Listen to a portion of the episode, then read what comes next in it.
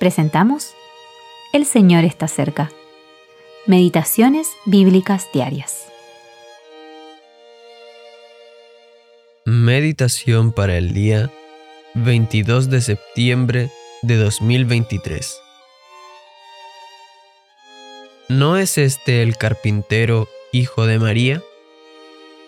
Y estaba asombrado de la incredulidad de ellos. Marcos capítulo 6 versículos 3 y 6. Jesús en Nazaret. Vemos al Señor en su humilde servicio de amor, asociándose con la gente sencilla de su propia tierra y su casa. Los visitó con divina sabiduría y poder, proclamando la verdad entre los pobres de la tierra y sanando a muchos enfermos. En ningún caso cedió a la vanidad de la naturaleza humana, que ama la pompa y la exposición y que rechaza a los hombres debido a su origen humilde. El servicio de gracia del Señor revela el bajo estado moral del pueblo. De hecho, ellos se admiraban de su enseñanza y sabiduría, y solo les quedó admitir sus milagros, aunque se escandalizaron de él.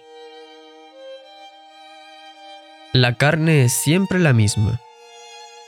Actualmente, no corremos el peligro, incluso como cristianos, de obstruir la obra de Dios a causa del orgullo y la vanidad de la carne, la cual desprecia el servicio de un siervo de Dios por su origen humilde? Con el Señor todo era perfecto. Los defectos provenían del pueblo. Esta gente simple, proveniente del campo, menospreciaba la sabiduría de las enseñanzas del Señor y el poder de sus obras diciendo, ¿no es este el carpintero, hijo de María? no pudieron discernir la gloria de su persona y la gracia del corazón de aquel que por amor a nosotros se hizo pobre, siendo rico. Así, el Creador se convirtió en el carpintero y el Hijo de Dios en el Hijo de María.